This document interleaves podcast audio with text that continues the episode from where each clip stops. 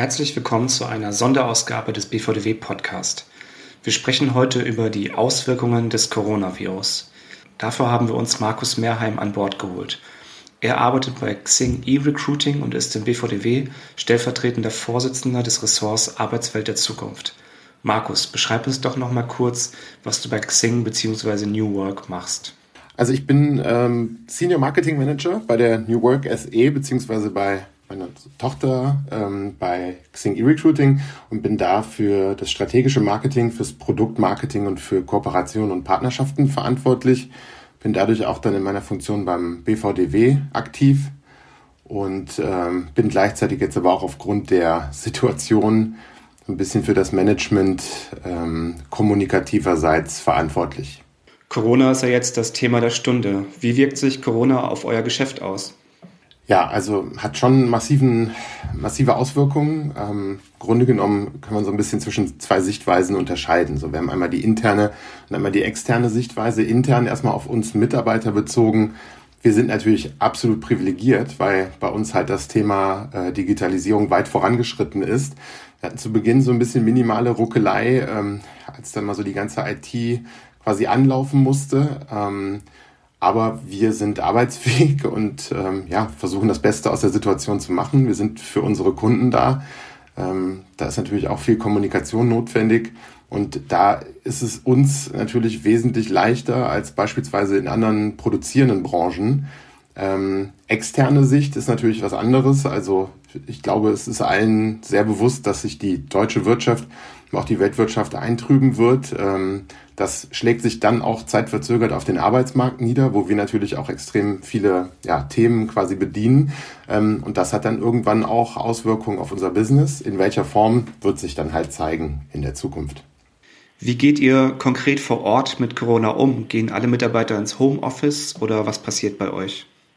Also wir haben das ganz gut durchgestylt, würde ich behaupten, wenn man das so sagen kann. Ähm, es ist relativ frühzeitig schon ähm, ein Krisenstab gebildet worden, der primär bestand halt aus ähm, ja, dem Vorstand, dann aber auch Kollegen, die operativ unterwegs sind, aus dem HR-Bereich und aus Corporate Communications. Und die haben, sage ich mal, jetzt die Kommunikationsperspektive schon sehr gut abgedeckt. Also es gibt äh, jeden Tag ein Update im Krisenteam, es gibt ein Update an den Vorstand und was mit das Wichtigste ist, ich meine, wir sind inzwischen 1700 Mitarbeiter, ähm, gibt es immer eine tägliche Kommunikation. Ähm, das bedeutet, es wird immer jeden Tag werden Updates geteilt und ich muss sagen, wir fühlen uns schon echt gut betreut. Da muss man die Kollegen auch mal loben ähm, und waren bisher auch immer ja vor der Welle, wenn man so will. Ähm, das heißt, wenn beispielsweise behördliche Anordnungen gekommen sind, ähm, hatten wir das im Grunde genommen bisher schon auch intern ähm, kommuniziert. Wir haben ja auch Büros in, in Spanien und Portugal. Und dadurch hatten wir in einem relativ frühen Stadium auch schon ähm, Empfehlung der iberischen Behörden ähm, vorliegen. Ähm, und da wurde auch schon deutlich gesagt, dass die Empfehlung ist, Mitarbeiter ins Homeoffice zu schicken. Dann gab es bei uns auch den ersten Case und dann wurden auch alle unverzüglich ins Homeoffice geschickt ähm, als reine Vorsichtsmaßnahme. Aber wie gesagt, es ist für uns keine große Umstellung. Ähm, der einzige Unterschied ist so ein bisschen, dass jetzt alle wirklich im Homeoffice sind und nicht nur vereinzelt. Sprich, der Unterschied ist so die Summe der Personen. Aber wir haben digitale Kollaboration, die ist gewährleistet. Wir haben ähm, in der Struktur und in den Prozessen keine großen Umstellungen. Was, wie gesagt, ein bisschen eine Herausforderung war zu Beginn, war so dieses Thema VPN-Last und auch Bandbreite, wenn jetzt plötzlich alle wirklich im Netzwerk unterwegs sind und dann auch so intensiv.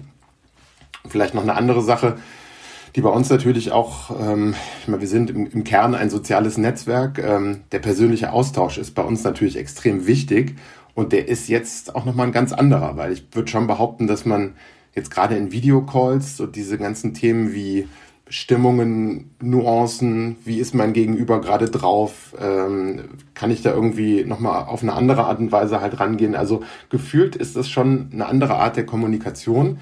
Aber was ganz spannend zu beobachten ist, wir sind schon echt ein bisschen näher zusammengewachsen. Also es ist schon echt ein starkes Solidaritätsgefühl. Jetzt nicht nur bei Business-Themen, wo man schon mal sagt, hey du, ich habe jetzt gerade bei dem einen Thema nicht so viel zu tun, ich kann jetzt gerne mal ein Thema von dir übernehmen. Ähm, aber ein anderes schönes Beispiel ist, es haben jetzt ein paar Kollegen sich dazu bereit erklärt, ähm, die keine Kinder haben, ihre Urlaubstage oder Resturlaubstage den Kollegen mit Kindern anzubieten. Ähm, ja, einfach als Zeichen der Solidarität auch. Und das ist schon echt eine schöne, eine schöne Sache. Also irgendwie versuchen, das Beste aus der Situation zu machen, wenn man so will. Hm, schöne Idee mit dem Urlaub. Du hast schon ein paar Maßnahmen verraten. Kannst du, kannst du verraten, was ihr noch plant? Also wir sind schon im Doing, kann man wirklich so sagen. Also es ist schon, schon echt viel, ja, wie soll ich sagen, antizipiert, vorbereitet worden. Ähm, ich kann immer so ein bisschen erzählen, was das so im täglichen Miteinander ähm, bedeutet für uns oder gerade auch der kommunikative Aspekt. Also Videocalls sind essentiell geworden. Man lernt echt viele neue Funktionen von Slack und so weiter kennen und das sind auch echt gute Funktionen. Also absolute Essenz inzwischen unserer Zusammenarbeit. Ähm, wir haben es normalerweise, ich fange jetzt mal vom Kleinen ins Große an, ähm, bei uns im Marketing-Team haben wir normalerweise keine Stand-ups, sondern quasi zwei Austauschtermine in der Woche. Wir haben aber jetzt Stand-ups eingeführt, ähm, so dass wir jeden Morgen uns austauschen können und dann wirklich auch immer sehr auf den stark auf den Tag bezogen ähm, ja uns updaten und sagen, was sind die Themen, die jetzt heute auf dem Tisch sind.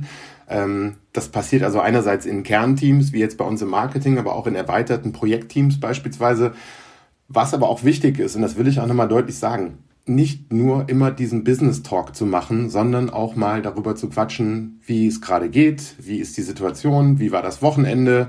Ähm, also dass man wirklich auch versucht, mal so ein bisschen das aufzulockern, ähm, ja, im Dialog und halt nicht nur irgendwie straight to the to the topic geht, sondern ähm, ja, das Ganze, glaube ich, mal ein bisschen menschlicher auch versucht zu gestalten, wenn es nicht eh auch schon ist. Vielleicht noch ein paar schöne Beispiele zu nennen. Ähm, es äh, gibt bei uns auch im Team, bei, bei ein paar anderen Teams auch, gibt es After-Work-Drinks. Das hört sich zuerst mal bizarr an, aber es ist eigentlich ganz witzig, so dass man dann da auch die Gelegenheit hat, von mir aus auch mit einem Bier in der Hand ähm, vor dem, vor dem Computer im Videocall zu sitzen, dann auch mal Themen fernab der Jobthemen zu besprechen. Ich habe auch von anderen Teams gehört, die gemeinsam Pizza bestellt haben und dann auch gemeinsam gegessen haben. Und ja, das funktioniert auch. Es fühlt sich zuerst mal etwas komisch an, aber, aber es klappt. Und vielleicht dann noch ein, ein drittes Beispiel. Wir haben ähm, schon immer recht transparente Strukturen bei uns. Also es gibt jeden Freitag findet das Company Meeting statt, in dem die ja, aktuellen Themen besprochen werden. Das ist dann immer einer der Vorstände ähm, beziehungsweise einer der C-Levels, die dann da quasi uns ein Update geben zu dem, was gerade passiert.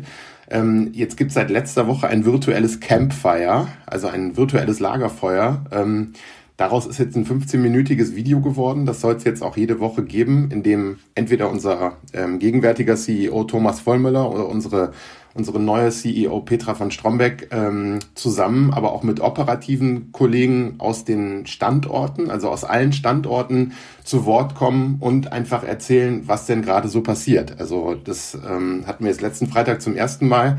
Und ich muss sagen, das erzeugt echt ein starkes Gemeinschaftsgefühl, weil das nochmal so allen vor Augen führt, hey, wir sitzen hier alle im gleichen Boot gerade und ähm, ja, es ist jetzt keine Situation, um irgendwie deprimiert zu werden, sondern ganz im Gegenteil positiv nach vorne zu schauen. Kurze Verständnisfrage noch, du hattest Stand-up gesagt, ist das ein Joe Fix oder was, was meinst du mit? Genau, genau, ja, da gibt's ja, gibt's ja ganz viele Bezeichnungen. Also äh, Joe Fix Stand-up, es geht darum, quasi ähm, Termine anzusetzen, in denen ähm, sage ich mal, über Ad-Hoc-Themen gesprochen wird. Ähm, Stand-up ist aus der klassischen agilen Softwareentwicklung, ähm, glaube ich, der Begriff, wenn mich nicht alles täuscht. Aber es geht im Grunde darum, die aktuellen Themen, die gerade bei jedem auf dem Tisch sind, ähm, zu besprechen, weil halt gerade so dieses, ich komme mal kurz zu dir an den Schreibtisch rüber und schau dir mal über die Schulter, ähm, gerade ja nicht so ganz gut geht. Und ähm, deswegen ist das, glaube ich, schon extrem wichtig, da ähm, ja einfach einen regelmäßigen, konstanten Austausch zu haben um einfach zu wissen, woran die Kollegen gerade arbeiten. Klingt schlüssig. Ähm, wie reagieren die Mitarbeiter denn darüber hinaus und wie, wie reagieren auch eure Kunden? Ja, also es sind halt auch wieder zwei Perspektiven. Ich habe es ja eben schon mal so ein bisschen ähm, gesagt. Also es ist schon wirklich eine extrem starke und wirklich tolle Solidarität ähm, zu spüren. Ähm, vielleicht mal so ein Beispiel zu nennen. Also wir sind ein sehr mündiges Unternehmen, das heißt, wir sind sehr offen und ähm, ja, sparen auch nicht mit konstruktiver Kritik. Ähm, was man aber beispielsweise gerade spürt, ist, dass auch die Kollegen, die für die Infrastruktur, also die IT-Kollegen zum Beispiel, werden wirklich gefeiert für das, was die auf die Beine gestellt haben und jetzt auch in Anbetracht der Stabilität des Systems. Also es, es ist sonst schon mal auch kritisch, aber es wird gerade wirklich viel, viel gelobt und ähm, das haben die Kollegen auch verdient und Kolleginnen, die für die Infrastruktur bei uns verantwortlich sind. Ähm, es gehen alle sehr professionell mit der Situation um und ich würde auch schon sagen, dass die Stimmung echt nach wie vor gut ist. Also ich habe jetzt noch bei keinem vernommen, dass, dass da irgendwie äh, große Dramen passiert sind, sondern ganz im Gegenteil, wir machen das Beste draus, weil auch diese Zeit geht halt wieder um. Und das ist, glaube ich, eine ganz wichtige Message, die, die da zu senden ist. Auf Kundenseite, ja, also wir setzen alles daran, für die Kunden da zu sein. Wie gesagt, das federn wir halt echt über die Homeoffice-Tätigkeiten ab. Im Endeffekt brauchen wir äh, einen Computer und ein Telefon oder eine Telefonleitung. Und da ist wieder so dieses Privilegthema. Also wenn wir das vorliegen haben, dann sind unsere Kollegen auch reaktiv. Die Produkte werden weiterentwickelt, äh, Kundenkontakt ist weiterhin da. Also ja, wir machen das Beste aus der Situation. Was sind für dich, was sind deine ähm, oder eure persönlichen Learnings? Ja, also da gibt es viele. Ähm, ist zwar ein abgedroschenes Thema, aber gerade wieder unfassbar aktuell. Das ganze Thema Work-Life-Balance. Also so wichtig ist, glaube ich, ein funktionierendes Homeoffice-Setup zu haben und sofern es natürlich die Wohnsituation zulässt, das möglichst, ist jetzt meine sehr persönliche Meinung, das möglichst nicht im Wohnzimmer zu machen beispielsweise, sondern von mir aus im Arbeitszimmer oder in der Küche, ähm, weil wenn Feierabend ist, dann sollte wirklich auch Feierabend sein. Und was, was glaube ich auch wichtig ist, ist so dieses ganze Thema Disziplin, ähm, dass man immer zum festen Zeitpunkt loslegt, dass man ähm, auch Mittag isst, so banal, wie es sich jetzt gerade anhört, aber ich kenne das selber, also in der normalen Zeit, wenn ich im Homeoffice bin, dass ich dann einfach mal den Mittag äh, cancel und einfach weitermache, weil man gerade im Flow ist. Aber ich glaube, wichtig ist, eine, eine gute Tagesstruktur zu haben und auch irgendwann wirklich bewusst Feierabend zu machen und dann ist auch gut und dann auch möglichst sein Handy zur Seite zu legen. Ähm, das ist gerade, glaube ich, wichtiger denn je. Was kannst du aus deiner jetzigen Erfahrung heraus anderen Unternehmen empfehlen?